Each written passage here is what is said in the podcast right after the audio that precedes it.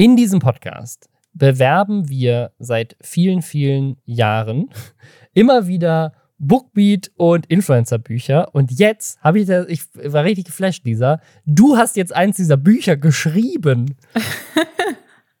das stimmt. Ich habe mein, mein erstes Buch zusammen mit einer anderen fantastischen Person über diese andere fantastische Person geschrieben. Und zwar habe ich ein Buch geschrieben mit Gnu, äh, einer Influencerin, die hier schon zu Gast war und mit uns ganz, ganz wunderbar gelästert hat, die ein Fan auch ist dieses Podcasts, was sie immer wieder gerne betont, was uns natürlich sehr freut.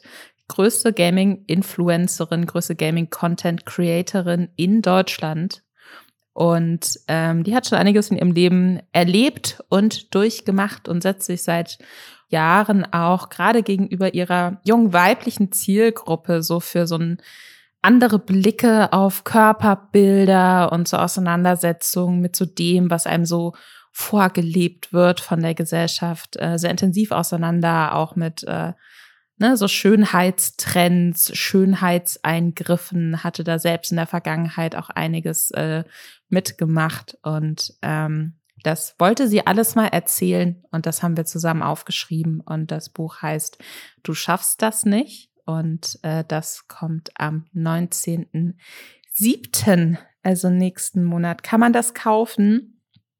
Aber in dem Buch ist nicht nur die Geschichte von Gnu drin, die wirklich sehr, sehr spannend ist, sondern es sind auch so einige Gastbeiträge drin, wo es eben auch so ein bisschen um, ja, findet man sich schön, was für Probleme hatte man früher mit sich selbst, ist man da rausgekommen? Und äh, zwar auch von namhaften äh, Content-Creatern. Alicia Joe ist da mit drin, Lara Loft ist da mit drin, Hand of Blood ist da mit drin ich durfte auch einen kleinen Gastbeitrag schreiben über meine Kindheit. Ich bin keine Content Creatorin, aber ich habe mich trotzdem gefreut. Und ja, hallo, du bist Podcasterin. Das ich bin, ich bin Podcasterin. Das neue, das neue Influencer. Aber das klingt schlimmer als Content Creatorin. Scheiße. Ich hätte mich als, als junge Frau gefreut, wenn es so ein Buch gegeben hätte. Und das klingt jetzt sehr werbend und sehr eklig und sehr hypend und bitte gebt mir euer Geld. Aber kauft es auf Amazon. ich glaube, da kann man einiges rausziehen aus der Geschichte und ähm, ja, da habe ich das letzte Jahr zusammen mit Gnu auch dran gearbeitet. Und ich bin sehr, sehr stolz drauf und sehr, sehr aufgeregt, was die Leute sagen. Ja, voll gut. Herzlichen Glückwunsch. Freue mich voll. Bin auch sehr gespannt. Wir müssen äh, Gnu auch mal wieder einladen in den Podcast an dieser Stelle. Gnu. Komm mal wieder vorbei. Äh, ja, voll cool. Ich bin sehr gespannt. Bin sehr gespannt. Und wie gesagt, ihr könnt es tatsächlich auch vorbestellen. Ich mache jetzt die Werbung für dich. Dankeschön, ja, ja weil ich fühle mich da, ich fühle mich ein bisschen unwohl damit. Spiegel Bestseller. Wir wollen in diesem Podcast in Zukunft am, am Anfang nicht nur sagen können, Hallo und herzlich willkommen zu den Nestor-Schwestern. Hier lästern wir einmal in der Woche über die Themen, die in der letzten Woche das Internet bewegt haben, über all den Mist, den Influencer gebaut haben. Wir gucken die viralen Scheiß-Videos, damit ihr sie nicht gucken müsst. Und wir, das sind Lisa Ludwig. Und da, an der Stelle, möchte ich in Zukunft sagen können, Spiegel-Bestseller-Autorin. und ich, Rabel Blase, Influencer. Und damit herzlich willkommen. Aber hast du dann noch eine Idee, wie, wie daten wir dich da noch ab? Was könnte, was ist die nächste Evolutionsstufe von mein? Influencer? Ja, das ist eine gute Frage. Ich muss, ich muss mal wieder irgendwie äh, als, als Schauspieler Robin. Popstar. Popstar wäre auch gut. Oder, da kommen wir später zu, äh, können wir schon ein Thema anteasen. Äh, Getränkemogul Robin Blase. Ähm, CEO von Coca-Cola, Robin Blase. Robin Blase ist doch nicht inhaftiert, kann ich mir auch gut vorstellen. äh, weil das ist natürlich ein Thema diese Woche. Katja Krasowitsch bringt auch ein Getränk raus und damit gibt es jetzt mehr YouTuber, die Getränke besitzen und vor allem auch Rapper und Rapperinnen, die Getränke besitzen, eigene Getränkemarken, als Menschen. das ist einfach, das ist einfach verrückt. Äh, Ron Bilecki oder Ron Bilecki, wie ich jetzt gelernt habe, wie er heißt, weil so nennt er sich selber in seinem Entschuldigungsvideo. Er musste sich nämlich entschuldigen. Er hat Mist gebaut. Er war auf einem Rammstein-Konzert hier in Berlin, wo irgendwie halb Berlin war und hat sich äh, ein bisschen zu sehr besoffen, was so sein Markenzeichen ist, und hat dann angefangen, jemanden zu beleidigen, wild in einem Instagram-Livestream. Das ist viral gegangen, dafür musste er sich jetzt entschuldigen. Äh, Morbius, äh, der Film, ist ein riesiges Internetphänomen schon seit längerer Zeit und das hat jetzt seinen absoluten Peak erreicht mit einer sehr lustigen Geschichte. Revi hat uns erklärt, dass sein YouTube-Kanal dabei ist, pleite zu gehen und er deswegen jetzt seinen Content umstellt. Drachenlord, da gab es ein Update zu seinem Gerichtsfall und es gab Kritik an öffentlich-rechtlichen Formaten im Internet. Ja, dieses große Thema diese Woche, fangen wir damit direkt einfach mal an, war Ron Bilecki. Der war auf dem Rammstein-Konzert und wurde da rausgeschmissen, offensichtlich. Und ein Ausschnitt aus seinem Livestream, ich habe nicht den ganzen Livestream gesehen, aber ein Ausschnitt aus seinem Instagram-Livestream ist viral gegangen, wo er rausgeht aus diesem Konzert. Sein Vater ist dabei und auch ein paar andere Menschen, auch wohl ein paar Fans, die ihn erkennen und Fotos mit ihm machen wollen. Aber auch eben ein Typ, der so eine Kapuze trägt und der, der, das virale Video, was so, was so rumgegangen ist, startet eigentlich damit, dass der Typ und Ron Bilecki sich anpöbeln. Und Ron Bilecki pöbelt halt aber viel mehr zurück, finde ich, als dieser Typ ihn anpöbelt. Also es, es hat natürlich auch daran, dass er den Livestream macht und man deswegen kameratechnisch einfach auch näher an ihm dran ist und einfach lauter hört, was er sagt. Aber äh, der, er macht diesen Typen, also er nennt ihn irgendwie Hurensohn und beleidigt ihn dann später als Geringverdiener, aber halt so ernst gemeint. Also er, er, beleidigt ihn nicht als Geringverdiener im Sinne von so, haha, jetzt mach dich ja hier, ne, du Geringverdiener, lustig, haha, Meme, sondern der schreit den richtig an, so, du Geringverdiener, ah, du Hurensohn. Also wirklich, also, als, als, also, als wäre wär das wirklich für ihn gerade eine richtig ernst gemeinte Beleidigung, so, die den Typen richtig fertig macht. Und was ich auch sehr lustig finde, ist, also der ist ja gerade offensichtlich betrunken, A und B sehr wütend. Also ich glaube nicht, dass er sich in dem Moment groß so bewusst Gedanken gemacht darüber hat, was er sagt und witzig sein wollte, sondern dass das tatsächlich die besten Beleidigungen sind, die ihm eingefallen sind. Und er handelt den Typen die ganze Zeit so runter, in dem Sinne, dass er sagt, du bist so ein Geringverdiener und dann so, du mit deinen 1500 Euro im Monat, die pisse ich, ich pisse die 1500 Euro, die du im Monat verdienst. Und dann so drei Sekunden später die 800 Euro, die du im Monat hast. Und dann irgendwie ein paar, paar Sekunden später, du verdienst nur 500 Euro im Monat. Also es ist irgendwie so, es ist so, es ist fast so wie, als wäre es ein Sketch, aber es ist halt ernst gemeint. Und dann haut er selber noch raus, dass er ja 300.000 Euro im Monat verdient, wo ich mir nicht sicher bin, ob das stimmt. Ich weil ich kann es mir nicht zusammenreimen, wie das sein soll. Ich finde das ganz beklemmend, muss ich sagen. Also, ähm, ich möchte jetzt nicht zur großen Kapitalismuskritik hier ausholen oder so, absolut nicht. Aber ich finde, das ist so eine Beleidigung, die ganz gut in die Zeit passt irgendwie. Ja. ja. Wo man ja in so einer super, so Endstadium Turbo-Kapitalismus irgendwie jetzt ist. Und wo es ja wirklich auch nochmal die Generation, die Generation nach uns nochmal mehr als wir schon damit aufwächst, von wegen, es ist total wichtig, was du hast. Es ist total wichtig, dass du an deiner eigenen Marke arbeitest. Es ist total wichtig, dass du Geld verdienst. Und da passt dann natürlich so diese Beleidigung von wegen, du bist ein Geringverdiener. Du verdienst weniger Geld als ich, deswegen bist du weniger wert als ich. Das ist ja das, was da zumindest, ja. wenn man es ne, jetzt mal so ein bisschen aufschlüsseln möchte, irgendwie drinsteckt, ob das jetzt immer wirklich im Ernsten so gemeint ist, wenn jemand diese Beleidigung ausspricht, sei jetzt mal dahingestellt. Aber das steckt ja irgendwie so drin. Und ich finde also auch das, was du sagst, dass man das Gefühl hat, er meint das in dem Moment wirklich ernst. Und dann redet er sich ja, dann hat es ja auch fast was Verzweifeltes. Wie er halt so immer ja. lauter wird und immer so zudringlicher wird und immer so herablassender wird von wegen, jetzt ist es nur noch so viel, jetzt ist es nur noch so viel. So, jetzt bestelle ich mir drei Flaschen Dom Perignon Champagner und dafür müsstest du 30 Monate arbeiten oder weißt du, so total dumme Sachen, wo die andere Person ja noch nicht mal richtig drauf eingeht, weil das halt auch so total wo, wo sich vielleicht jeder, dem sowas entgegengeschleudert wird, oder der Großteil der Leute, dem sowas entgegengeschleudert wird, denken würde, who fucking cares? So, ich brauche jetzt keine drei oder 30 Champagnerflaschen. So, das macht dich doch jetzt gerade nicht cool.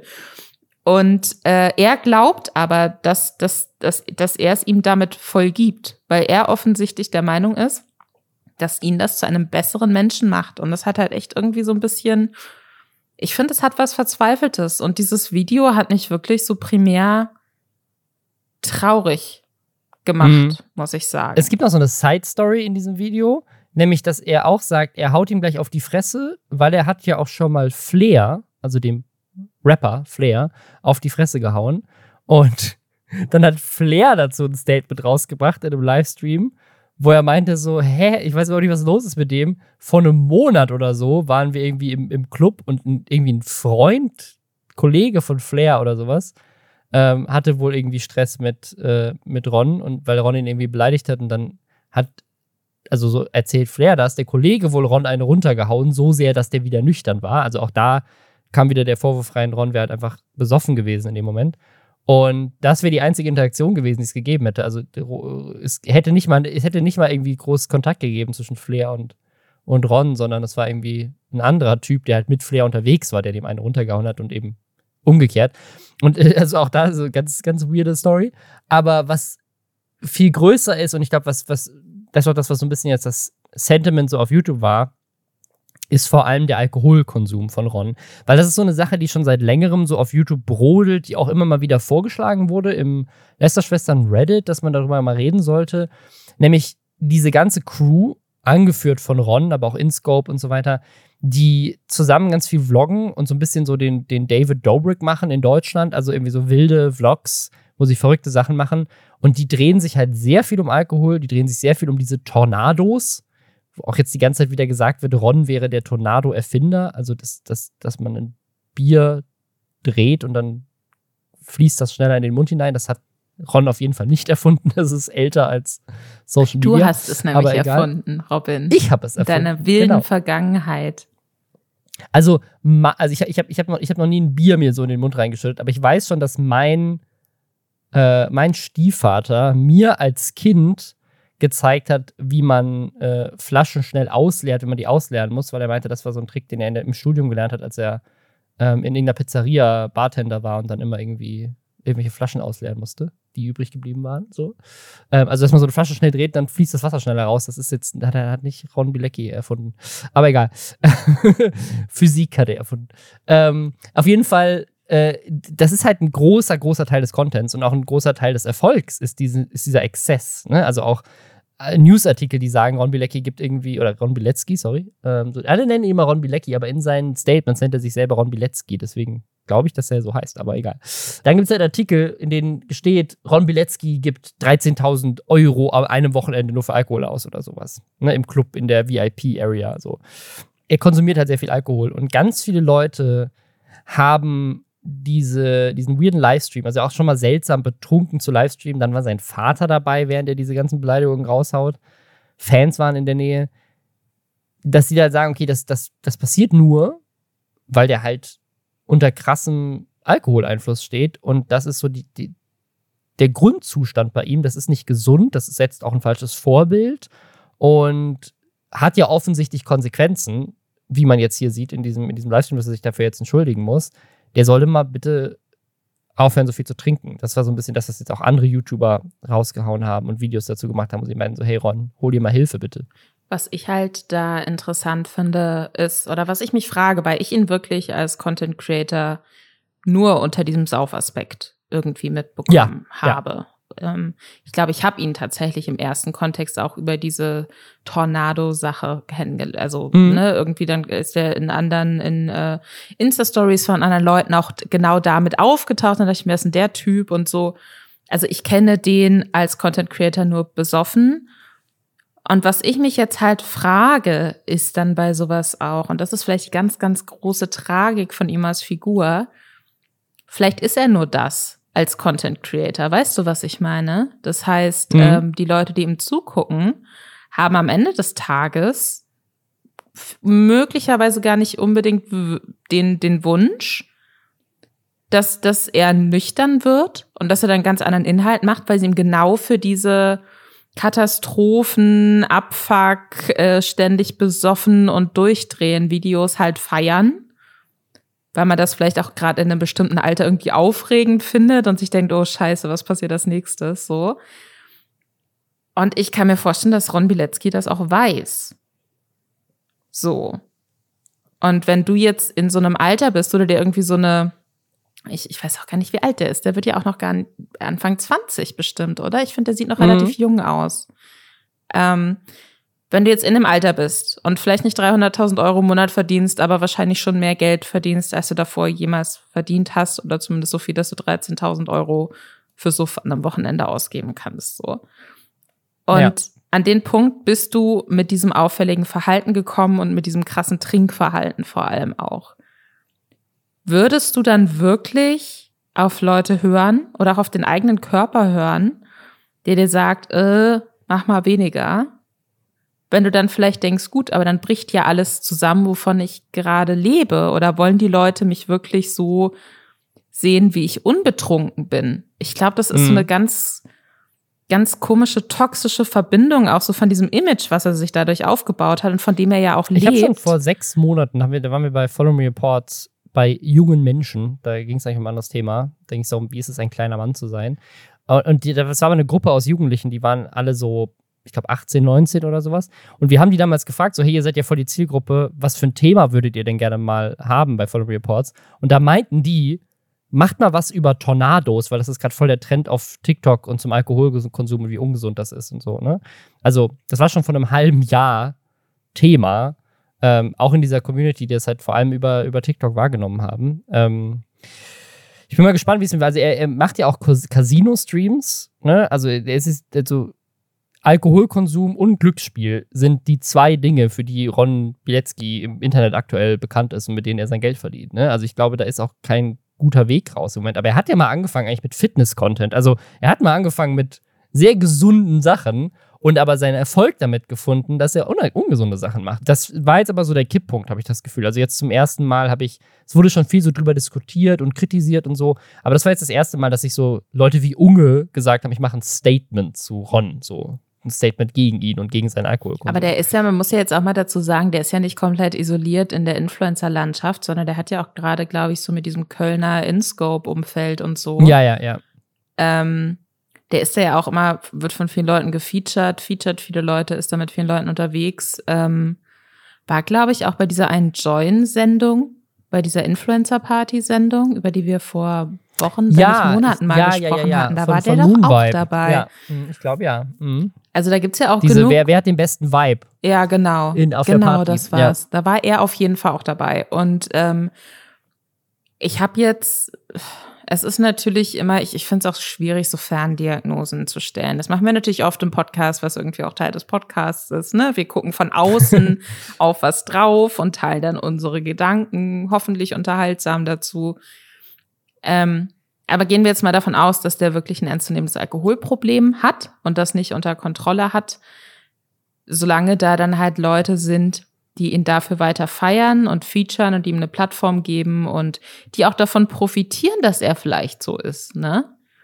Ist mhm. es natürlich dann nochmal umso schwieriger, da für ihn auch rauszukommen. Und ich ja. wünsche ihm das und wenn er keine Ahnung, ein anscheinend enges Verhältnis zu seinem Vater hat, zumindest so, dass der regelmäßig in seinen Videos auftaucht. Vielleicht äh, kann ihm da die Familie auch so ein bisschen unterstützen, aber ich glaube echt, dass es eine ganz schwierige Situation für einen jungen Menschen ist, wenn er mit dem Verhalten, was ihn langfristig wahrscheinlich kaputt machen wird, äh, Erfolg hat. Ja, ja vor allem diese 300.000 Dollar, das äh, Euro im, im Monat, das hat mich extrem irritiert. Er hat zwar Werbedeals, ne, also er hat, glaube ich, einen Werbedeal, der jetzt auch abgesagt wurde wegen dieser Aktion mit, mit diesem Rocker Nutrition, die mit ganz vielen Influencern was machen. Und er hat, glaube ich, mit so einer Biermarke auch immer in einem Musikvideo schon irgendwie was zusammen gemacht.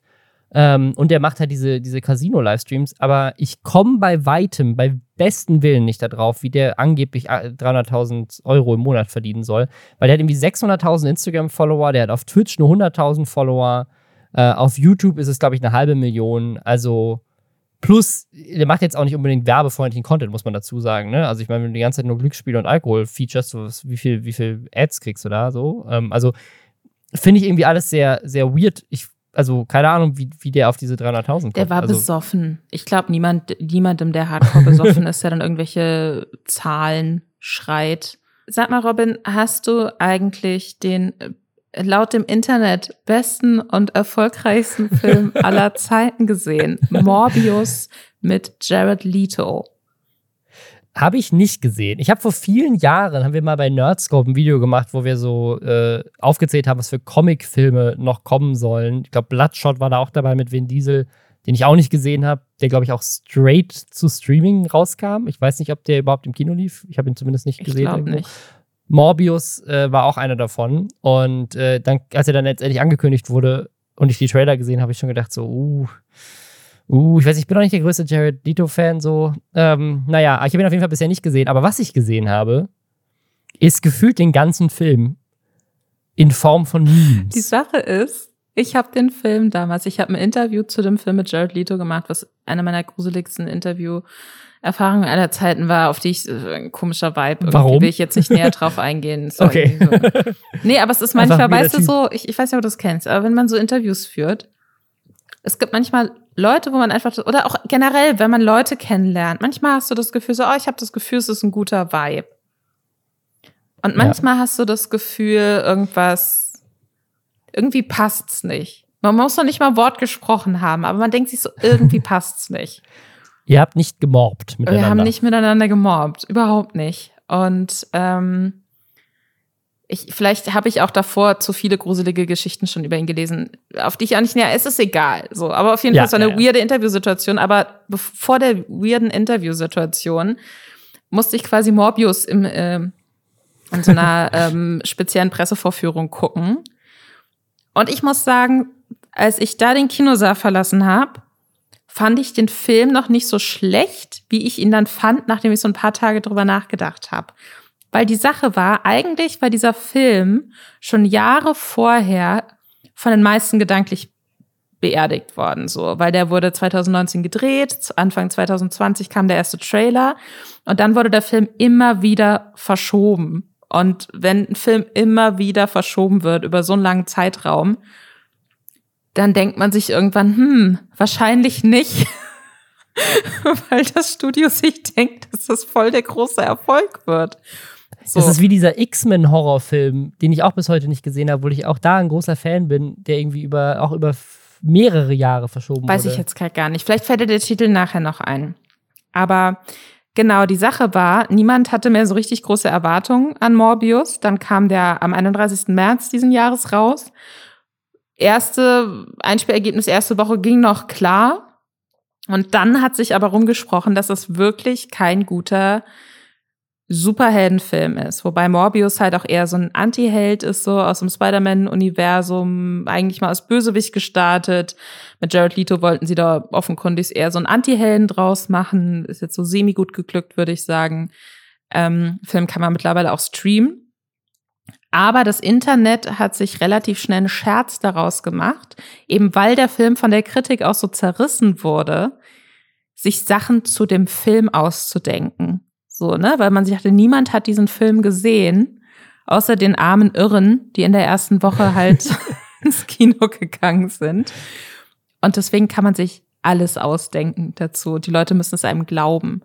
Also, ist, also ich, ich habe ich hab Memes gesehen, wo Leute den Rotten Tomatoes Score auf über 100% gefotoshoppt haben. Ich Hm. habe Memes gesehen, wo Leute die Wikipedia-Liste der erfolgreichsten, also finanziell erfolgreichsten Filme aller Zeiten gefotoshoppt haben und dann über Avatar und Titanic Eine einfach Morbius stand mit äh, One Morbillion Billion Dollars, Dollar. ja. Genau. Oder Trillion Dollars sogar. Ähm, dann ist irgendwie so ein Meme geworden, dass Morbius in diesem Film sagt, It's Morbin Time. Get Und- mobbed! Get Morbed und It's Morbin Time ist so ein großes Ding geworden. Und dann gab es so Clips, wo Leute einen Film aus dem, also einen Clip aus dem Film genommen haben, den sozusagen in ein Kino reingeschoppt haben, so als wäre das äh, wie, so, ein- wie so ein früher, wenn man sich irgendwie so Filme, äh, das habe ich natürlich nicht gemacht, getorrentet hat, und hattest du so eine schlechte, so eine schlechte, wo du so quasi so den Kinosaal mitsiehst und du siehst die Leinwand so im Hintergrund und da läuft der eigentliche Film. Und da gibt es dann so eine Szene, wo äh, jemand das dann auch gedubbt hat, dass Morbius sagt, It's Morbin Time. Und dann in diesem Kinosaal springen die Leute auf und jubeln einfach wie verrückt. So, wow, yeah! Also es ist einfach, äh, Leute haben einfach so ein geiles, es ist einfach ein geiles Meme. Und ich habe das noch nie erlebt, dass etwas, was alle scheiße finden, sozusagen so ironisch so sehr geliebt wird. Also weißt du, was ich meine? So, es, war, es war so, so Toxic Positivity fast schon. Also alle, alle fanden es lustig, etwas, was sie alle scheiße finden oder was sie in Teilen vielleicht auch gar nicht selber im Kino gesehen haben oder überhaupt nicht gesehen haben, das zu feiern. Die Sache ist der Höhepunkt dieser Meme-Sache. War dann eigentlich auch schon wieder so ein bisschen vorbei. Es hatte dann schon wieder so ein bisschen abgenommen. Leute haben öffentlich äh, ironisch gefordert, es muss unbedingt einen zweiten Teil geben ja, und ja. allerbester Film aller Zeiten und so weiter und so fort. Aber die Leute sind langsam so ein bisschen müde geworden, ne? Weil es gibt nur, ich glaube, es gibt nur eine bestimmte Anzahl an Malen, wo man It's Morbin Time über irgendeinen anderen Film drüber klatschen kann und äh, die Leute lachen noch. Und dann war der Film aber quasi zum Streamen verfügbar. Und dann hatten Leute tatsächlich die Möglichkeit, den Film auch zu sehen. Weil die meisten Leute, die Memes gemacht haben, die haben den Film natürlich nicht im Kino geguckt und dafür Geld auszugeben, sondern der Scherz war, dass man den Film eben nicht gesehen hat und ihn deswegen so blind abfeiern kann. Und dann haben Leute auf Twitch den ganzen Film in Dauerschleife gestreamt und tausende Menschen haben dabei zugeguckt und der komplette Chat war halt so, get mobbed, mob in time und so. Und äh, äh, Twitch hat sich wohl auch relativ viel Zeit damit gelassen, da diese Accounts zu sperren, wo dann der weitere Gag war, so, die haben auch erst noch den Film gucken wollen, die Mitarbeiter. So. und dann ist das allerbeste überhaupt passiert. So die, das absolute Highlight dieser Meme-Kampagne. Sony, die ja mit Morbius ihr Spider-Verse weiter ausbauen wollten, dachten sich, boah, Morbius, das trendet ja die ganze Zeit auf Twitter. So viele Leute machen da Memes zu, bestimmt, weil sie den Film so sehr lieben. Deswegen bringen wir Morbius, der beim ersten Mal schon gefloppt ist, jetzt nochmal in den USA in über 1000 Kinos. Das war letztes Wochenende. Und geben den Leuten die Chance, den Film nochmal im Kino zu gucken. Und Überraschung, Robin, niemand wollte diesen Film im Kino gucken, weil warum auch? Sie haben ihn ja nur ironisch gefeiert. Das heißt, dieser Film ist jetzt zweimal spektakulär gefloppt. Und das ist das Beste überhaupt. Ich finde es so witzig.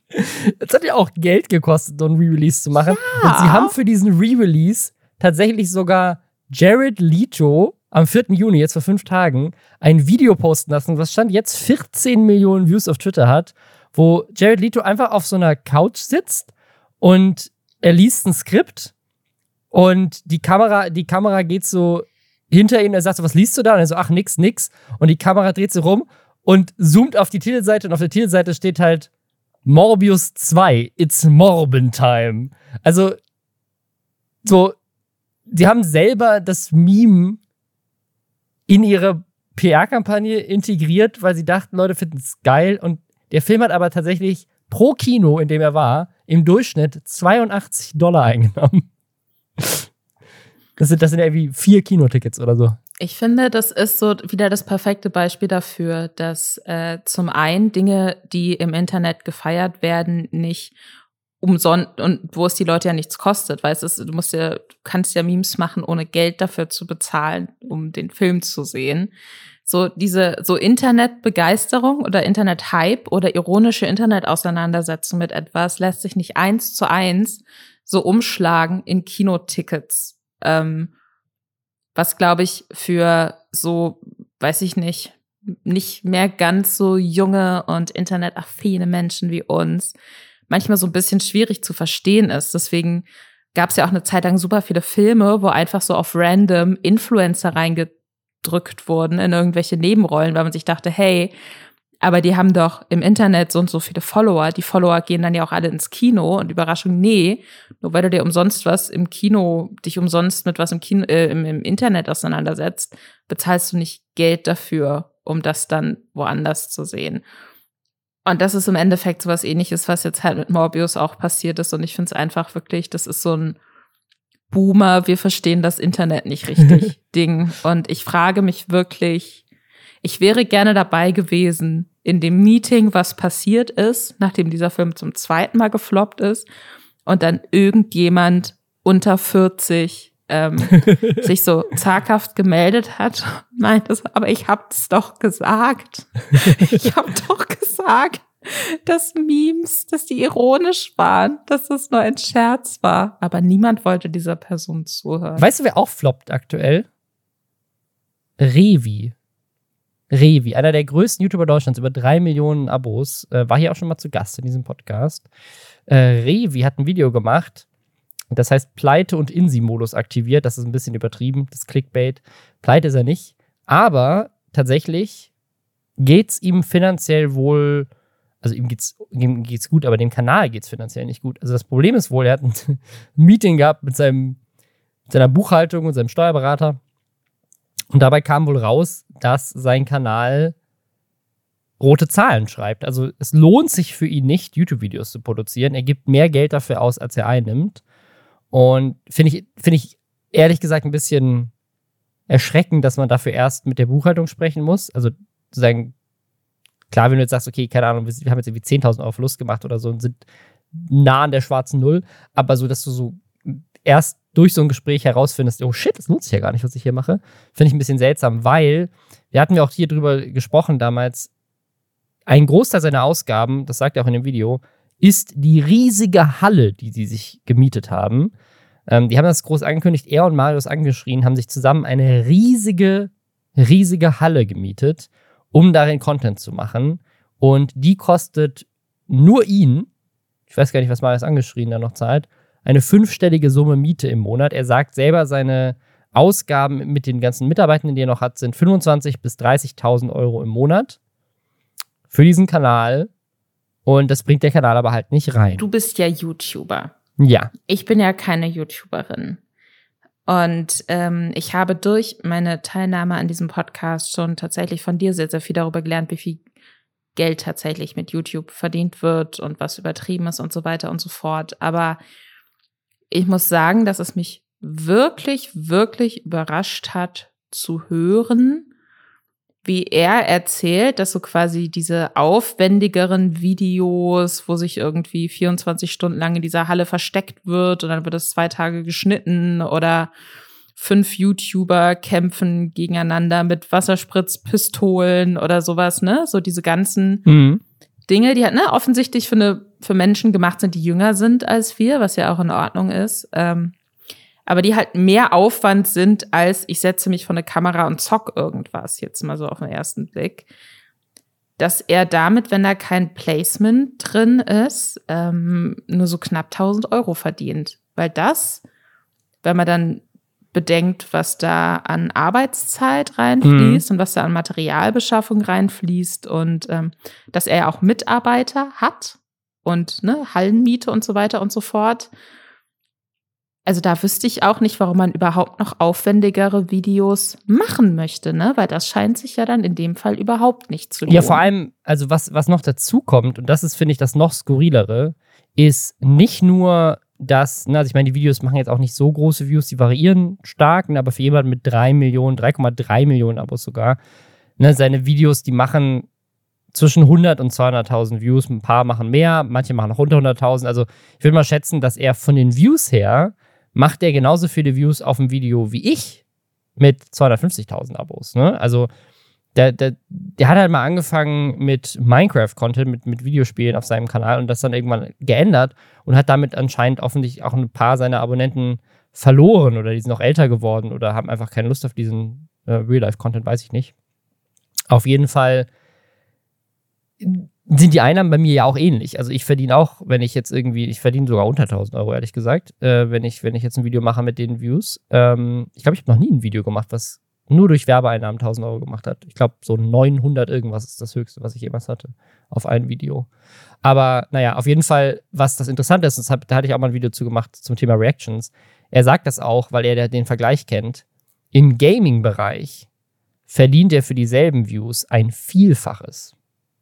Und Reactions, meint er auch, auf seine Videos, würden auch ein Vielfaches von dem verdienen, was er mit den Videos macht. Was ja auch die Sache ist, die ich, äh, habe ich mal ein Video zu gemacht, dass Reaction-YouTuber mit viel weniger Aufwand weitaus mehr Geld verdienen. Und das ist, finde ich, das Skurrile an dieser Sache. Also er macht die aufwendigen Videos und weil das aber so diese Art von Content ist, die halt nicht leicht zu vermarkten ist, offensichtlich, äh, und die Reaction-YouTuber teilweise einfach mehr Watchtime generieren oder beim Gaming es einfach sehr viel leichter ist, für Werbetreibende gezielte Werbung zu schalten. Weil wenn jemand Minecraft spielt, dann weißt du, okay, ich kann dem auch einen Werbespot für Roblox zeigen oder für irgendein Di Diablo Immortal oder was auch immer gerade rauskommt. Und Leute werden das runterladen, weil die zocken halt gerne. So, wenn ich ein Video sehe, das äh, heißt einfach die lustigen Tinder, äh, Tinder in Real Life Sachen oder Knossi zwingt mich auf eine Bühne. Das ist zwar ein cooler Titel und ein cooles Thumbnail, aber das lässt sich nicht direkt vermarkten. Also welcher, welche Marke kann damit genau wissen, aha, die Leute, die das alle gucken, die stehen alle auf Beauty-Produkte oder die stehen alle auf Film oder die stehen alle auf Gaming. Ist halt schwieriger. Und dadurch verdient er weniger Geld. Und ich, ich, ich glaube, das ist ein Riesenproblem für YouTube als Plattform, weil Revi sagt in diesem Video jetzt auch wieder, er wird jetzt seinen Content umstellen, er wird mehr streamen, mehr Gaming-Content machen und mehr auf seinem Zweitkanal machen, wo was online geht, Content aus Streams. Das gleiche, was Rezo angefangen hat zu machen, das gleiche, was Julian Bam angefangen hat anzumachen. Also, wenn du dir mal anguckst, wer so die erfolgreichsten YouTuber sind, merkst du, dass ganz viele davon inzwischen nichts anderes mehr machen, außer Stream-Highlights oder Reactions. Weil das nicht nur weniger Aufwand ist, sondern mehr Geld bringt, nicht nur sozusagen auf einer Aufwand, so Kosten-Nutzen-Basis, sondern einfach straight up. Also, es ist weniger Arbeit zu streamen, aber du verdienst auch generell einfach mehr mit Reaction-Content als mit dem Original-Content. Was so absurd ist. Was ich mich halt frage, auch wenn ich, ne, und das dachte ich mir auch schon, als äh, sie da diese Halle gezeigt hatten und so ein bisschen gesagt haben, was sie damit planen. Und auch wenn ich mir so angucke, so wir haben einen 20 Meter Hindernisparcours gebaut und sowas ob das nicht dann so ein bisschen, vielleicht hat der Gedanke war, kriegt man das hin, so der Deutsche oder die deutschen Mr. Beasts zu werden. Ist ne? auf jeden Fall inspiriert davon, ja. Der sagen, ja wirklich, ja. auch da habe ich, ich, ich gucke nicht regelmäßig Videos von dem, aber ich hatte äh, vor drei Tagen, glaube ich, geguckt, wie der so komplett hier Willy Wonkas Schokoladenfabrik nachgebaut hat in so einer Halle und dann da Leute so in verschiedenen Challenges hat gegeneinander antreten lassen und der Typ, der am Schluss gewonnen hat, hat halt irgendwie eine halbe Million Dollar bekommen, weißt du? was das sowieso schon in so Sphären ist, die sind, glaube ich, so im deutschen YouTube-Bereich überhaupt, das ist ja nicht zu erreichen. Der Revi haut 10.000 Euro raus in seinen Videos. Genau, aber so der Gedanke so von wegen, man macht halt wirklich was Aufwendiges und vielleicht ne, im Kern cooler Gedanke irgendwie. Und dann hofft man, dass das durch die Decke geht. Bei, an, bei anderen geht sowas ja auch durch die Decke. Aber das scheint ja dann einfach. Glaubst du, Mr. Beast ist da so eine krasse Ausnahmeerscheinung? Nee, es gibt auch eine Menge, also äh, hier Ryan Trahan zum Beispiel. Es gibt auch in den USA eine Menge Leute, die sozusagen diese Mr. Beast-Taktik ähm, kopieren und damit auch sehr erfolgreich sind. Also tatsächlich wäre meine Theorie, dass sie versuchen, Mr. Beast zu sein, aber viel von dem, was Mr. Beast ausmacht, so ein bisschen hinten runterfallen lassen und dass es deswegen noch nicht so gut performt. Ne? Zum Beispiel? Also Mr. Beast, Mr. Beast investiert laut eigener Aussage über 10.000 Euro in jedes seiner Thumbnails. Also nur in diese Vorschaubilder, die du auf YouTube siehst, weil die, ähm, die produzieren mehrere davon, die produzieren teilweise Sets nur für das Bild, damit es echt aussieht, damit es nicht aussieht, als wäre es gefotoshoppt, weil es halt nicht gefotoshoppt ist, sondern sie bauen halt wirklich irgendwas krasses, nur damit es krass auf dem Vorschaubild aussieht. Ähm, die schneiden die Videos mit einer Wissenschaft runter, dass sie 70% Audience Retention haben, also dass wirklich sagen, die Leute zu 70% das Video durchgucken, nutzen ganz viele Techniken, wie zum Beispiel, dass sie wenn man sich mal Mr. Beast Video anguckt, es gibt, es gibt so ein ganz tolles Interview für, also falls sich das jemand wirklich interessiert, von Colin and Samir. Das ist so ein YouTube-Channel, der sozusagen über andere YouTuber Videos macht und mit denen auch redet. Ähm, so quasi ein bisschen wie Lester-Schwester, nur über Business. Und da gibt es ein Interview, wo Mr. Beast ganz genau erklärt, wie die ihre, seine Videos aufbauen. Und äh, ein Trick ist zum Beispiel, dass die am Anfang so nur versuchen in einem Satz konkret zu sagen, was die Leute jetzt erwartet, so, so knapp wie möglich runtergebrochen. Die benutzen da auch immer so ganz großen weißen Text, weil man das schon in der Vorschau sieht bei YouTube. Also wenn man so drüber hovert über das Thumbnail, dann sieht man ja schon diesen Text. Also die, die haben sich wirklich über jedes Element von einem YouTube-Video, vom Thumbnail bis hin zu der genauen Retention des Videos. Also wenn man sich mal überlegt, Mr. Beast baut hier diese ganzen Sets und wechselt auch also meistens ist das Thumbnail bezieht sich auf eins der Sets im Video. Jetzt bei dem Willy Wonka-Video oder bei dem Squid Game-Video ist das nicht so, aber in anderen Videos ist es oft so, dass er sagt, so, ich habe dieser Person 400.000 Euro gegeben, wenn sie hier aus diesem Kreis rauskommt, so. Und dann fängt das damit an und dann cutten die und sind plötzlich wo ganz anders und es geht um was ganz anderes. Und dann cutten sie wieder und sind wieder wo ganz anders und geht es. Und das, das haben die sozusagen wissenschaftlich erarbeitet, dass das die höchste Retention erzeugt auf YouTube, wenn du einfach komplett eine neue Storyline mitten ins Video reinbringst, weil dann die, die Kinder alle dranbleiben und nicht wegklicken. Und das, die gehen da wirklich mit einer Präzision und einem so wissenschaftlichen Testverfahren ran, um zu gucken, wie erschaffen wir die viralsten Videos auf der Plattform. Und damit verdienen die aber halt deswegen auch die meisten Views, die meisten Abos, ähm, das meiste Geld. Das ist aber auch ein Riesenteam, und Mr. Beast auch selber, der einfach sehr smart daran gegangen ist, der hat das halt einfach auf so eine Wissenschaft runtergebrochen. Und ich würde jetzt mal behaupten, ohne Revi da zu nahe zu treten, dass er nicht so viel Energie da reinsteckt wie Mr. Beast. Aber es, das ist tatsächlich auch eine Sache, die mich an YouTube fasziniert und gleichzeitig auch extrem stört. Da kommen wir vielleicht später nochmal zu, wenn wir, wir, über die Otto Brenner Stiftung reden, mhm. die sich über ja, ARD und ZDF aufgeregt haben. Weil ich, ich finde es extrem faszinierend, dass du sozusagen YouTube so analytisch angehen kannst und dass das sich tatsächlich auch in Erfolg übersetzen kann. Also, dass du, dass du halt sagst, okay, aber gleichzeitig fühle ich mich davon manchmal ein bisschen gepressured. Ne? Also ich lasse mich natürlich davon auch beeinflussen. Zum Beispiel habe ich, äh, ich habe das letzte Video, was ich hochgeladen habe, über das Metaverse. Da gab es einen ganzen Teil in diesem Video noch über Krypto und was mich an Krypto noch aufregt, um das auch noch zu erklären. Das waren ne, vier, fünf Minuten Part in diesem Video, den wir komplett gedreht hatten und auch schon komplett geschnitten hatten. Den habe ich komplett gelöscht aus dem Video, weil ich gemerkt habe, wir gehen zu weit weg von dem Thema, was eigentlich im Titel und im Thumbnail angeteasert wird, nämlich diesem Metaverse-Thema. Und ich hatte Angst, dass dann die Retention runtergeht, weil Leute wegklicken, weil sie sagen, hey, ähm, ich habe eigentlich wie im Metaverse drauf geklickt und jetzt kriege ich erstmal NFTs und Krypto erklärt. Was aber wichtig war fürs Video, aber ich bin halt dann einfach davon ausgegangen, dass mehr Leute sich schon verstanden haben, was Krypto ist und ich nicht nochmal mich drüber lustig machen muss und es nicht nochmal erklären muss, weil es die meisten vielleicht noch mehr kennen als NFTs und deswegen habe ich mich dann nur auf NFTs bezogen. Aber eigentlich ist das so kreativ gesehen, ist das richtig scheiße, weil ich mochte den Part inhaltlich sehr und ich fand es lustig und ich habe ihn dabei rausgekattet, weil ich das Gefühl hatte, mein Video performt dann wahrscheinlich nicht so gut. Und das ist krass. Also die Kunst wird beeinflusst davon, was der Algorithmus halt sozusagen belohnt. Wobei du ja eben gesagt hast, dass es bei Mr. Beast eben funktioniert, dass er zwischenzeitlich dann mal ganz woanders hingeht. Ja, aber das, das, das da habe ich nicht. Also ich habe, es war jetzt nicht so, dass ich einen komplett neuen Strang aufgemacht habe, sondern ich habe, es war mehr so ein Build-up dahin. Und da habe ich gedacht, okay, wenn ich den Build-up kürze und schneller sozusagen zu den, ah, okay, zu den guten, guten, interessanten ja. Bits komme, dann, dann steigen am Anfang nicht so viele Leute aus. Ich möchte sagen, das Ziel bei YouTube, also das, du hast eigentlich zwei Ziele auf YouTube. Und das ist, du brauchst einen Titel und ein Thumbnail, was Leute dazu bringt, drauf zu klicken. Du brauchst eine hohe Click-Through-Rate. Und dann, wenn du die hast, brauchst du eine hohe Retention.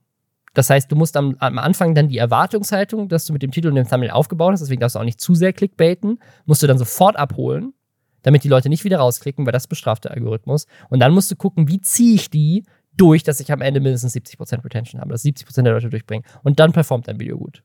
Ich finde es auch, ich finde es total interessant, dass, dass ich ja eher aus dem Text komme. Und dass wir da aber ja auch genauso arbeiten müssen, ne? Ist man auch extrem abhängig von Google, Google Discover. Mhm. Und äh, da kannst du dir auch bis äh, über verschiedene Instrumente wirklich äh, auswerten lassen. Wie lange haben die Leute deinen Text gelesen? Wie oft wurde der weiterverbreitet, äh, auf welche Links haben die draufgeklickt und so weiter und so fort. Und ähm, ja, im Endeffekt ja, leben wir alle in einer dystopischen Content-Welt. Verdammt, jetzt sind wir schon so ja. tief in dem Thema drin, was wir später machen wollen. Wir müssen jetzt noch kurz, kurz noch mal was anderes. Wir enden dann, wir enden dann auf was Negativem. Und vielleicht zieh, ziehen wir die Leute jetzt mit dieser Information dann bis zum Ende noch durch, weil sie sich denken, oh mein Gott, was passiert am Schluss? Das habe ich auch gelernt. Immer wieder darauf verweisen, was, was noch ja, Spannendes Ja, kommt. das ist tatsächlich auch ein YouTube-Trick. Das ist auch ein YouTube-Trick. Du musst, musst anteasern, was später im Video noch passiert, damit die Leute dranbleiben. Ja, auf jeden Fall. Jetzt, jetzt, äh, durch, jetzt blickt ihr durch diese ganzen äh, psychologischen Methoden durch, die äh, auf YouTube angewandt werden und äh, klickt dann immer raus aus den Videos, wenn irgendjemand sagt so, und ihr glaubt nicht, was wir am Ende rausgefunden haben. ähm, äh, eine Sache, die wir auch rausgefunden haben, ist, ähm, man kann in Deutschland keinen Rap machen, ohne ein eigenes Food-Produkt zu haben. Wir haben letzte Woche über Sido gesprochen, der jetzt, der, der jetzt Fleisch, Grillfleisch, Grillsoßen verkauft bei Kaufland. Und jetzt kam, hat Katja Krasowitsch diese Woche nachgelegt, ähm, die bringt jetzt auch ein Getränk raus. Und ich frage mich die ganze Zeit, Lisa, was haben wir eigentlich früher getrunken? Warum? Wie, wie, kann das sein? Also es gibt, ich, ich habe gefühlt in den letzten zwei Jahren, habe ich mehr News zu neuen Getränken gehört, die gelauncht sind, als ich jemals in meinem Leben unterschiedliche Getränke getrunken habe. Also es gibt ja wirklich einfach jetzt äh, von, von Shirin David, von Capital Bra, von Kollega, von Haftbefehl, jetzt noch von Katja Krasowitsch. Jeder von denen hat einfach ein, äh, Knossi hat auch einen eigenen Likör. Jeder hat ein eigenes Getränk. Ich folge ja Ryan Reynolds auch, weil ich den sehr, sehr mag. Der hat diesen Aviation Gin, diese Getränkefirma, verkauft für 610 Millionen Dollar. Und seine Frau, Blake Lively, die hat eine eigene sozusagen eine eigene Mixerfirma. Also die haben sich auch so ergänzt. Also er macht den Gin und sie macht die Firma, die sozusagen den Tonic herstellt. Brian Cranston, der große Breaking Bad Star, der aber in Marke mittendrin eine noch bessere Rolle gespielt hat, kurz wieder aufgefallen. Äh, der hat auch mit Aaron Paul, seinem Co-Star aus Breaking Bad, die haben Tequila zusammen, glaube ich. Was auch Sinn macht, so ein bisschen in dem mhm, Kontext der Serie. Voll. Also es gibt auch viele, viele amerikanische Promis, die irgendwie so Alkohol äh, hier, machen. Dwayne Johnson, Skull, The Rock, der hat auch einen Tequila, glaube ich. Oder auf jeden Fall auch eine Suffmarke. Ja, es gibt so, es gibt so, so, so, so einen Wodka, der in so einem, in so einem Totenschädel, in so einer Flasche ist, die aussieht wie ein Totenschädel. Ich glaube, die gehört auch irgendeinem Promi. Also, ähm, ihr habt das auch in, in, äh, in LA viel gesehen, dass so jeder Promi so seine eigene Alkoholmatte. Ich glaube, in Deutschland hat bisher alkoholmäßig, hat Shirin David mit dem Eistee, da ist auch Alkohol drin in einer Variante davon. Und äh, Knossi hat halt diesen Algelikör. Aber ansonsten, vielleicht weil auch die Zielgruppe noch so jung ist, geht es viel um Softdrinks, um ganz viel Eistee irgendwie.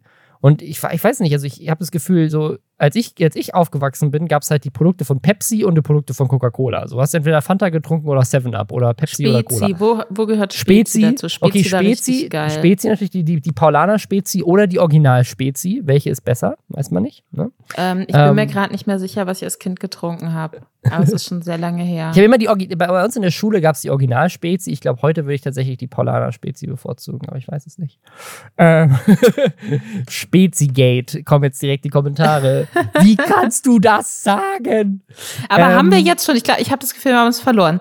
Haben wir jetzt schon gesagt, wer denn jetzt ein neues Getränk hat? Es gibt ein neues Influencer-Getränk. Es heißt Sugar Mami. Und es ist mal ausnahmsweise anscheinend kein Eistee, sondern tatsächlich ein eine Limo, würde ich, würd ich sagen. Es klingt wie eine Limo. Also es gibt irgendwie ein Kiwi-Kaktusfrucht oder irgendwie sowas. Was war so eine weirde Marke, die sie jetzt als letztes vorgestellt hat?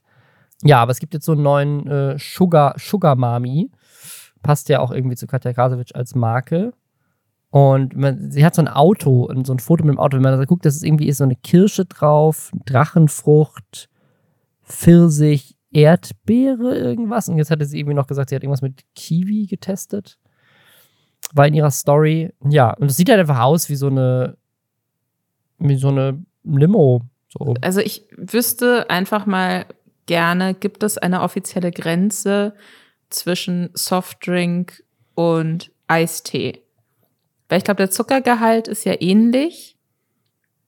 Wo, wo, wo ist verläuft drin, die Grenze? Ich glaub, Weil ich finde zum Beispiel diese Dirty-Sachen von äh, Shirin David, so wenn man die ne? probiert, die, die schmecken nicht wie ein Eistee. Ich finde ja, diese ja. Bra-Tee-Sachen von Capital Bra, die äh, schmecken auch nicht wie ein Eistee. Die, wenn, du, wenn du mir sagst, ein Energy Drink oder wenn du mir sagst, es ist ein Softdrink, würde ich sagen, ja, pff, sicherlich.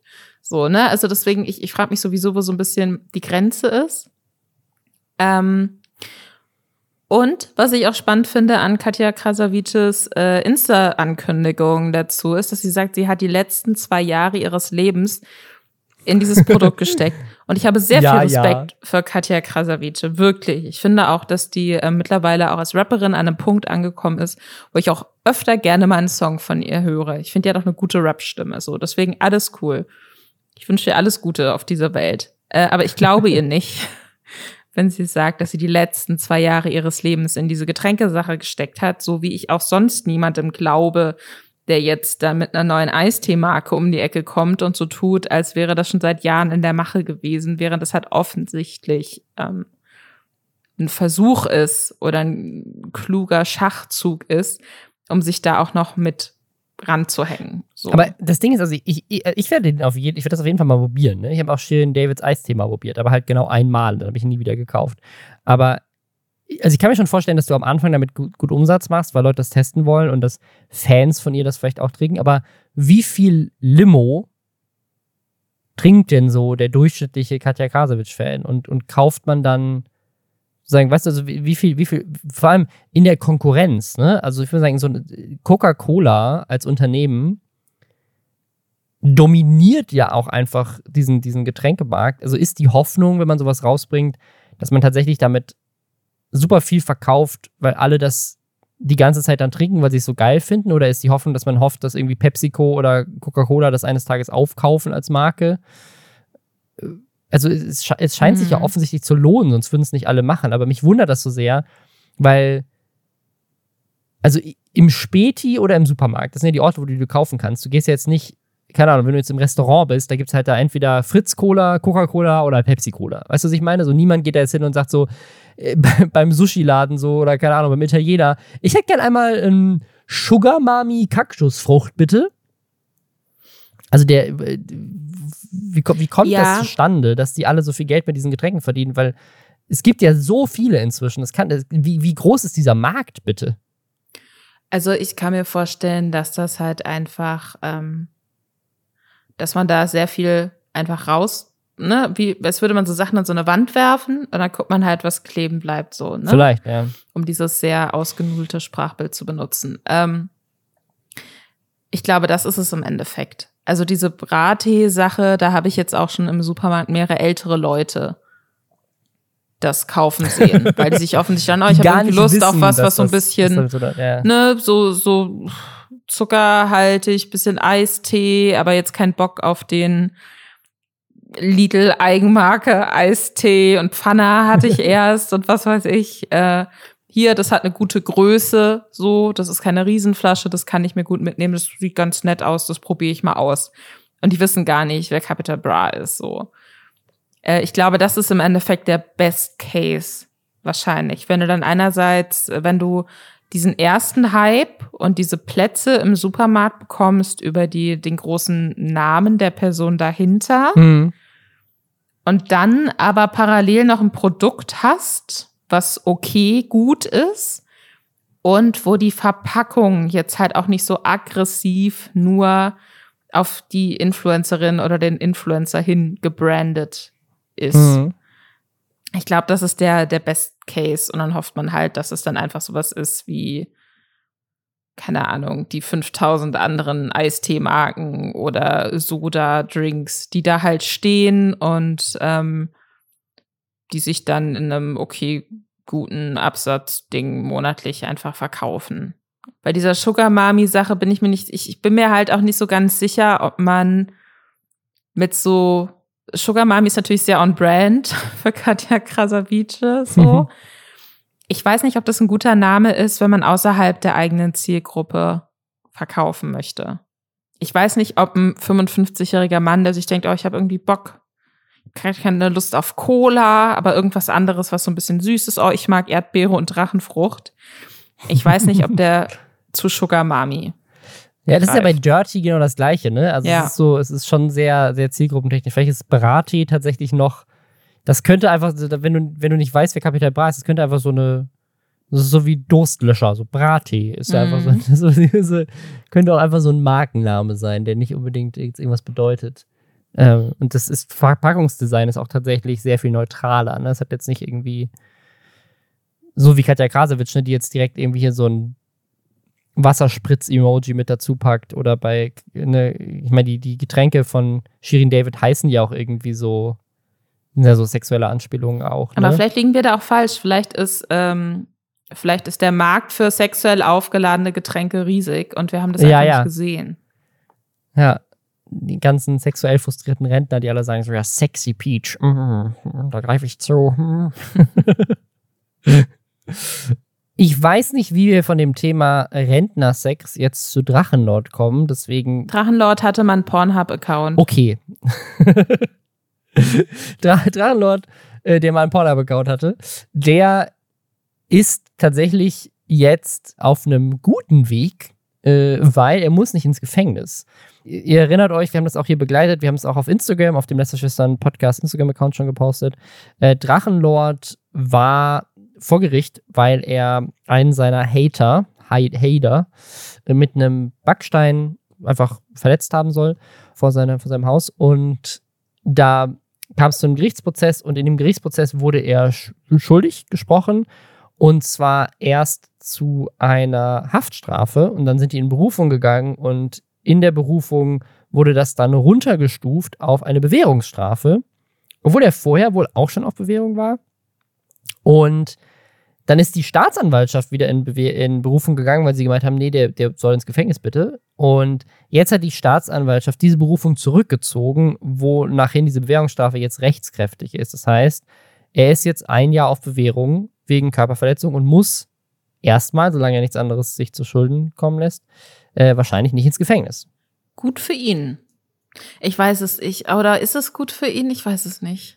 Genau, weil es, also im Zuge des, des, dieser, dieses ersten Urteils, als es hieß, er muss ins Gefängnis, gab es auch viel Diskussion darüber, ist das nicht vielleicht auch irgendwo ganz gut, weil dann muss er sich gezwungenermaßen von Social Media vielleicht für eine Zeit zurückziehen und ne, also nicht, dass er jetzt irgendwie so in Täter-Opfer-Umkehr macht, also Drachenlord ist jetzt nicht unbedingt ein unkritischer äh, Mensch, aber der wird auch einfach von den Leuten krass. Also es ist, es ist eine sehr, sehr toxische von allen Seiten, alle machen sich fertig Sache, aber er wird auf jeden Fall klar von Leuten belagert in seinem Haus. Und ich finde da, also wurde er, das Haus gibt es nicht mehr, aber ich finde, es gibt so eine Grenze. Es gibt so eine Grenze zwischen so, ja, der hat uns auch provoziert, was ja immer das Argument von den Hatern ist. Der, wir, wir, antworten ja nur auf die Provokation und wir sind bei jemandem über Jahre hinweg vor dessen Haustür die ganze Zeit gewesen und haben ihn da, haben ihn aufgelauert bei sich zu Hause und. Und ich finde da, das ist einfach eine krasse Grenze, die immer wieder überschritten wurde.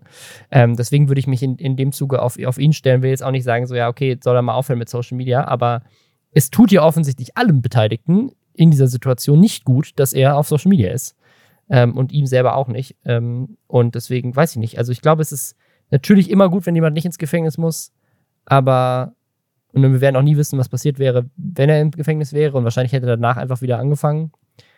Aber es ist sozusagen, ne, es, es war zumindest so ein Ausblick, dass es vielleicht einfach eine Pause gibt. Aber jetzt postet er ja trotzdem die ganze Zeit weiter. Vielleicht sollten sich alle einfach mal auf so einer Kreuzfahrt treffen. Nee, wobei Kreuzfahrten sind furchtbar fürs Klima, ne?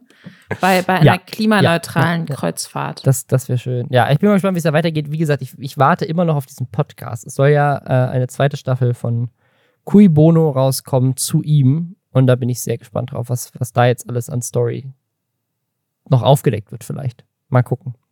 Wir wollten noch das, das letzte Thema machen, das Thema, was wir hier groß angeteasert haben Das vorhin. ist nämlich das Doofe. Das ist das Doofe, wenn man sagt, und nachher passiert noch das.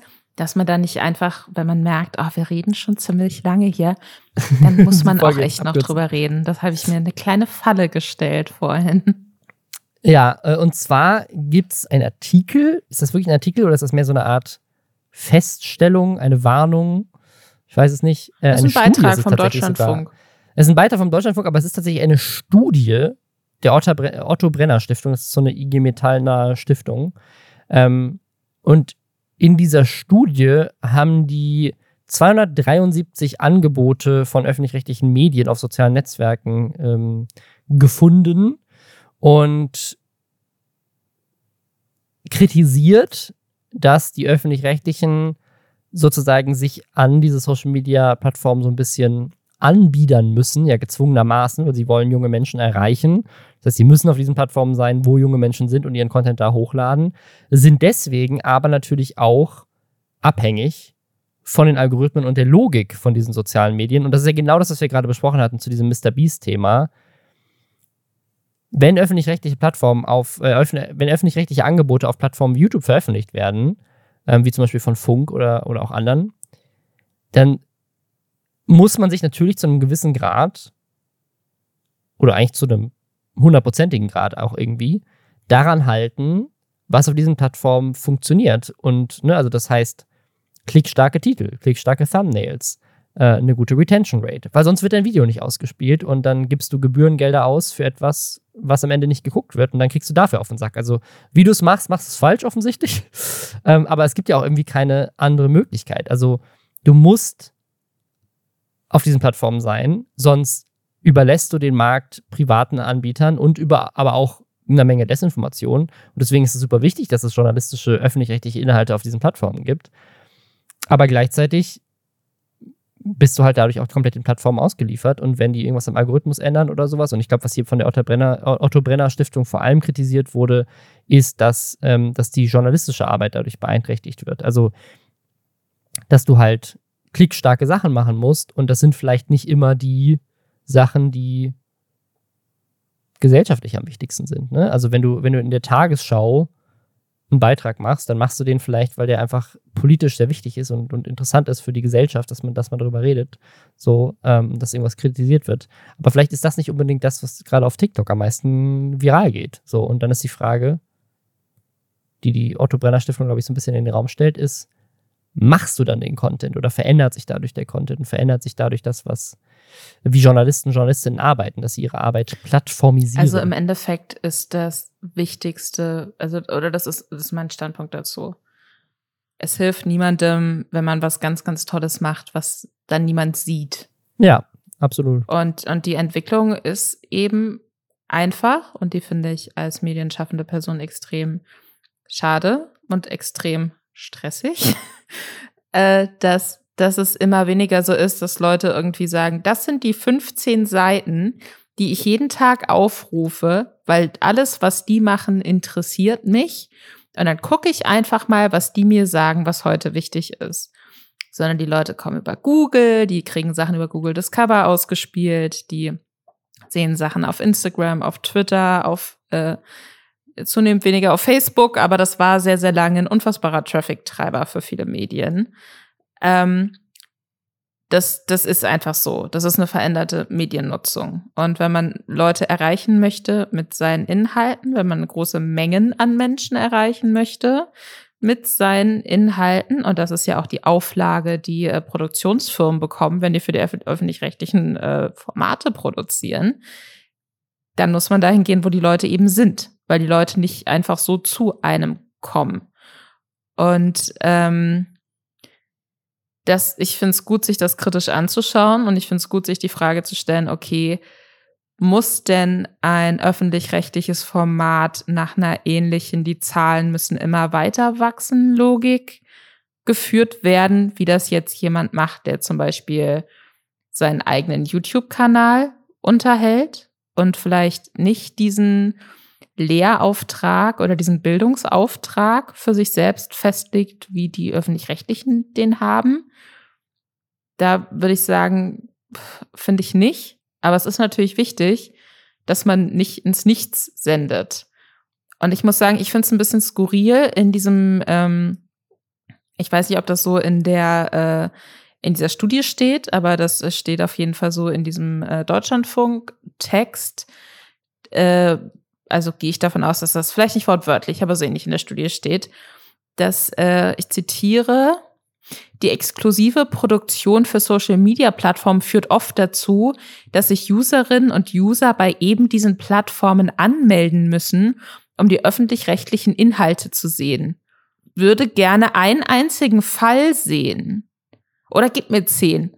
Gib mir zehn Fälle von jungen Menschen, die öffentlich-rechtliche erreichen wollen, die sich erst bei TikTok angemeldet haben, damit sie dort ein öffentlich ausschließlich, damit sie dort ein öffentlich-rechtliches Format sehen können, weil sie sonst, sonst hätten sie das nicht sehen können. Das, das, aber mir, also tatsächlich fällt mir auch kein einziger Fall ein. Also bei TikTok ist ja noch das lustigste Beispiel. Bei TikTok ist ja eine Plattform, wo du dich gar nicht anmelden musst, überhaupt nicht. Ja. Und überhaupt, also öffnest du die App und du siehst direkt das erste Video. Auf Insta kannst du eigentlich auch alles, wenn du den Direktlink gerade auch zum Beitrag hast, sehen. Genau, ich glaube, Insta ist tatsächlich die Plattform, wo es wahrscheinlich am schwierigsten ist ohne, ohne Account. Ähm, aber bei YouTube geht das ja genauso und bei Twitch auch. Ähm, also, äh, ich glaube, Instagram ist tatsächlich die einzige Plattform, wo du dich jetzt groß anmelden müsstest, glaube ich. Aber genau, wenn du es wenn irgendwie googelst, aber ich glaube, so ich habe Stories also ich glaub, bei kannst Insta du nicht sehen, glaube ich, ohne. Genau, ohne, ohne dich anzumelden. Du kannst es über Links, aber wenn du jetzt die App runterladen willst, um sie zu nutzen, musst du dich, glaube ich, bei Instagram anmelden. Aber bei allen anderen Plattformen ist das nicht der Fall. Und wie du sagst, also die Annahme in den Raum zu stellen, dass Leute sagen so, was ist denn dieses Instagram? Ich habe das zum ersten Mal bei Funk gesehen, da melde ich mich jetzt deswegen an.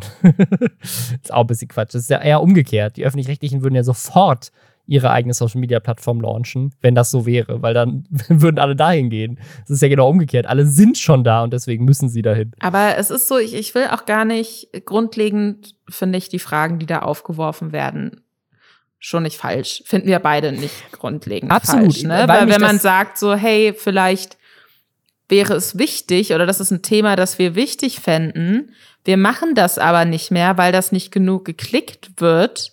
Ja so, dann äh, weiß ich nicht. Also ich weiß auch nicht, ob das generell, wie das beim äh, TV-Programm ist, ob da ähnlich strenge Maßstäbe angelegt werden, wie viele Leute jetzt wirklich was gucken. Ich kenne es halt wirklich nur von den ähm, primär YouTube-Formaten der öffentlich-rechtlichen, dass da echt sehr auf Zahlen geguckt wird. Also es gibt ja auch Einschaltquoten im Fernsehen. Also ich bin mir ziemlich sicher, dass das da genauso äh, genutzt wird, um zu legitimieren, ob man jetzt ein Format absetzt oder nicht. Ähm, also, ne, und es gibt aber natürlich auch, und ich glaube, das gibt es aber auch im, im Online-Bereich, es gibt Formate, die jetzt natürlich von Anfang an, wo du genau weißt, das wird jetzt nie, das wird jetzt nie eine Milliarde Abos haben, so, sondern es ist halt aber es ist halt trotzdem gesellschaftlich wichtig und dann hat es vielleicht seine 20.000 Abos oder sowas und erreicht halt genau in der Nische die Leute, die es erreichen muss. Und ist deswegen relevant, weil es halt, weil's halt einfach ein wichtiges Angebot ist, dass das existiert. Ne? Also es gibt zum Beispiel ja von Funk ein Format, das heißt Hand drauf, die, äh, glaube ich, einfach andere Funkvideos in Gebärdensprache übersetzen. Und natürlich wird das nie eine Million Abos haben, weil es nicht so viele Leute gibt, die das konsumieren, aus dem Grund, weil, weil es halt nicht jeden betrifft. Aber für die, die es betrifft, ist es halt Voll. extrem wichtig, dass es das gibt. Ne? Und das ist ja genau sowas, was zum Beispiel dann den öffentlich-rechtlichen äh, ähm, Auftrag ausmacht. Ich finde es generell, also ich habe vor längerem mal einen Text gelesen, da muss ich oft dran denken. Da hat, äh, glaube ich, eine englischsprachige Autorin gesagt, dass es natürlich einerseits total super ist, wenn Leute über Google Artikel finden und dass man weiß, dass man mit SEO umgehen kann, so dass man weiß, wie man dafür sorgt, dass Leute deine Sachen sehen und sich komplett angucken oder du das so interessant aufbereitest, dass Leute auf die Links klicken und sich das wirklich durchlesen. Das ist ganz, ganz toll. Aber dass natürlich diese Google-Abhängigkeit oder diese Algorithmus-Abhängigkeit äh, dann auch dazu führt, dass du den Leuten eigentlich nur mehr gibst von dem, was sie schon kennen weil sie ja nur nach Dingen suchen können, die sie schon kennen, die sie schon wissen. Und weniger die Möglichkeit nutzt, weil es sich nicht lohnt, ihnen was ganz Neues zu zeigen. Und da denke ich ganz oft drüber nach.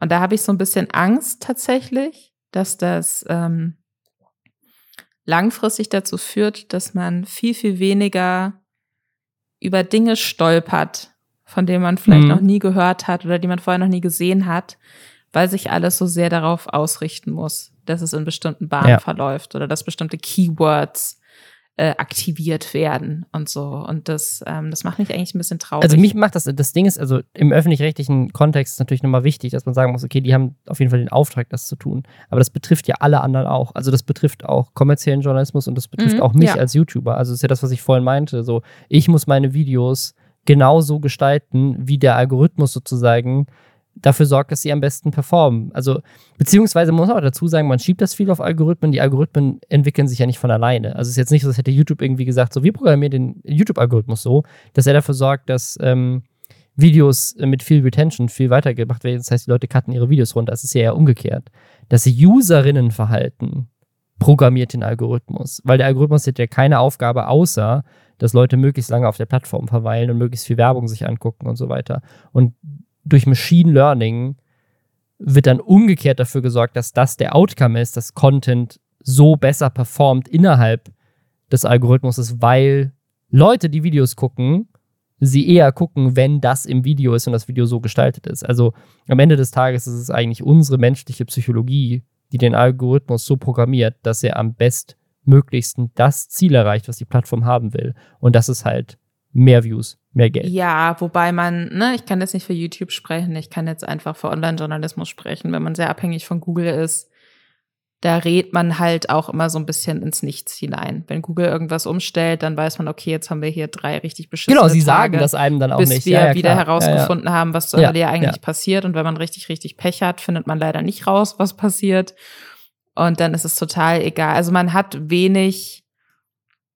Früher, ich, ich finde, wenn man, man, man wächst ja, oder man, oder ich zumindest, ich, ich bin so reingegangen ins Arbeitsleben auch so, wenn, wenn ich gut bin in dem, was ich mache, wenn ich was Gutes abliefere, so, dann wollen Leute das lesen. Und dann wird das sein Publikum finden. Und ähm, dann merkt man aber irgendwann, es ist total, Ja. es ist, wenn, wenn Google was umstellt, kannst du die besten Artikel der Welt auf die Seite packen. Ja. Du wirst einen beschissenen Tag haben, weil die Sachen nicht ausgespielt werden bei Google Discover oder so. Und das ist natürlich Genau, sehr, ja. sehr frustrierend. Ja. Ähm, und das ist ja bei Videos genau das Gleiche. Ja. ja, voll. Und das ist irgendwie, das finde ich sehr unschön. Ich, ich würde auch niemandem, glaube ich, empfehlen, jetzt Journalist noch so werden als großen Traumjob Journalist oder Journalistin zu werden. Ich werde auch immer Nee. sehr neidisch, wenn ich so so ältere Filme oder so sehe, wo man dann so die Magazin-Medienschaffenden sieht, die dann so, ach, dann fahr doch einfach hin und finde selbst raus, was damals passiert ist in der Mine. So, und dann können sie da groß durch die USA reisen und so, ach, ich weiß es nicht. Ich hatte mir das alles anders vorgestellt, mit in den Medien arbeiten. Darauf will ich eigentlich hinaus. Ja. Ja, absolut. Und äh, dasselbe Problem haben übrigens auch Podcasts. Deswegen äh, liked uns und folgt uns auf Apple Podcasts oder Spotify. Äh, lasst uns eine Review da. Folgt uns auf Instagram. Äh, geht auf unser Reddit, weil das ist die einzige Art und Weise, wie wir dafür sorgen können, dass dieser Podcast wächst. Weil auch wir sind komplett abhängig davon, wie der Spotify oder der Apple Podcast-Algorithmus funktioniert. Und die funktionieren tatsächlich vor allem dadurch, dass neue Leute mit ihnen interagieren und folgen. Und das heißt, sagt euren Kollegen und Kolleginnen Bescheid, dass sie diesen Podcast hören sollen und ihn liken sollen und ihm folgen sollen, weil das sorgt dafür, dass wir nach oben gepusht werden in den Charts und Leute dann dadurch auf uns stoßen und uns zum ersten Mal hören. Und dann kommt, das ist so, ein, so eine self-fulfilling prophecy so ein bisschen. Aber man muss immer schön neue Leute akquirieren, die dann dafür helfen, dass man in den Charts gepusht wird. Deswegen auch bei Podcasts gibt es das gleiche Problem. Deswegen, ja, macht mit. Und dann hören wir uns nächste Woche mit. wieder. Das Ziel sollte sein, dass wir am Ende des Jahres aus einem selbstgebauten Willy Wonka Haus aufnehmen. Auf jeden Fall. Bis dann. Bis nächste Woche. Ciao.